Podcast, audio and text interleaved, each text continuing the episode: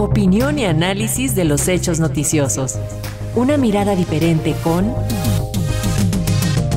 Nuria González. Seguimos en España. Saludamos a nuestra colaboradora Nuria González, activista y presidenta de la Escola AC, que en esta ocasión nos habla de la advertencia del Ministerio de Consumo a páginas web que hacen publicidad a la prostitución. Se les sancionará hasta con 100 mil euros y el cierre definitivo. Nuria, adelante, bienvenida. Muchas gracias, buenas noches, buenas tardes allá. Pues sí, es una de las últimas, bueno, es una de las acciones que ha tomado, como bien decías, el gobierno en funciones, ¿no? Que lleva en funciones desde hace ya un mes.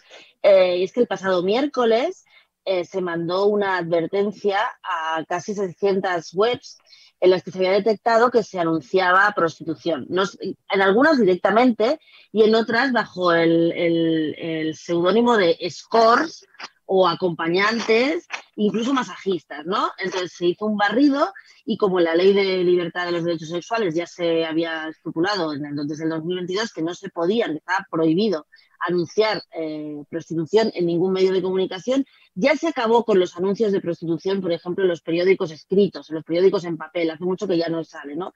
Pero bueno, de todas maneras los periódicos en papel ya casi no los lee nadie, todo el mundo está siempre conectado a Internet. Entonces lo que se ha hecho es un barrido y lo que se ha querido sobre todo es acabar con los anuncios de prostitución que salen en las páginas que, que de consumición de pornografía. ¿Por qué? Porque se ha detectado que hay una relación directa entre el consumo de la pornografía y el consumo de prostitución. Hay una prostitución deslocalizada. Te explico cómo funciona. Cuando un consumidor de, pornografía está viendo entra dos o tres veces las IPs, ¿no? Famosas los logaritmos, entra dos o tres veces a buscar la misma cosa, la misma categoría dentro de las webs que, que, ofrecen pornografía, enseguida le empiezan a salir banners de anuncios que, que, lo que vienen a decir es, espera un momento, dentro, eh, a 300 metros de tu casa o a 500 metros de tu casa o a 100 metros de tu casa, lo que tú estás viendo se puede hacer en directo. ¿no? Y, esto ya, anuncian eh, lugares donde se ejerce la prostitución, donde hay mujeres prostituidas que hacen lo mismo que el consumidor de, de, pornografía está viendo. Con lo cual hay una relación directa y lo que se quiere terminar es pues, con el consumo de prostitución de esta manera, ¿no? Las sanciones que se anuncian, pues como tú bien has dicho, desde 100.000 euros hasta el cierre de las páginas web.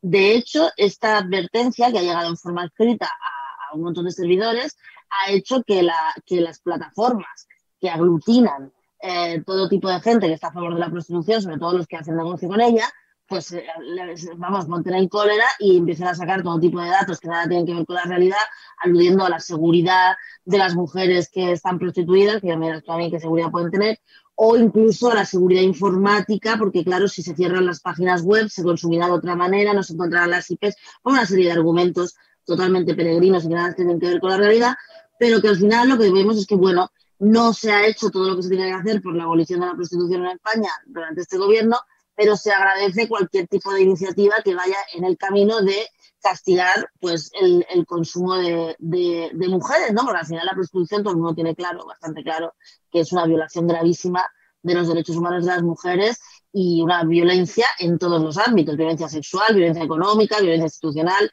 y que además el 90% de las mujeres que están en prostitución son de trata de trata de países que, llegan aquí, por ejemplo, como México. Hay muchas mexicanas que, están en, que han sido víctimas de trata y que están siendo prostituidas aquí en España, ¿no? Porque no, no podemos olvidar que España es el primer país de Europa en consumir prostitución y el tercero del mundo, solo por detrás de Tailandia y de Puerto Rico. Entonces, Europa, eh, España es prácticamente el burdel de Europa y está muy bien que se tomen ese tipo de iniciativas. Eh, Nuria, que se haya hecho esta iniciativa, pero sabemos lo complejo que resulta todo lo que se transmite por el Internet y su regulación.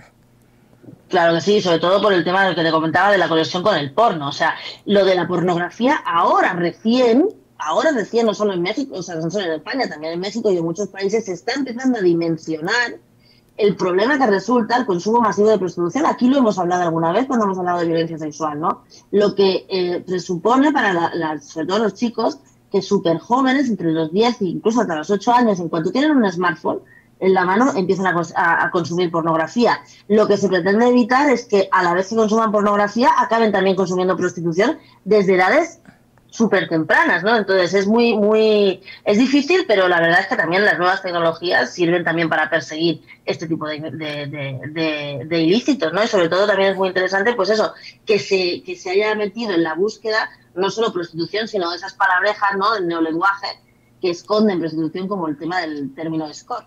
Muchísimas gracias, Nuria González. Seguimos pendientes. Muy buenas tardes.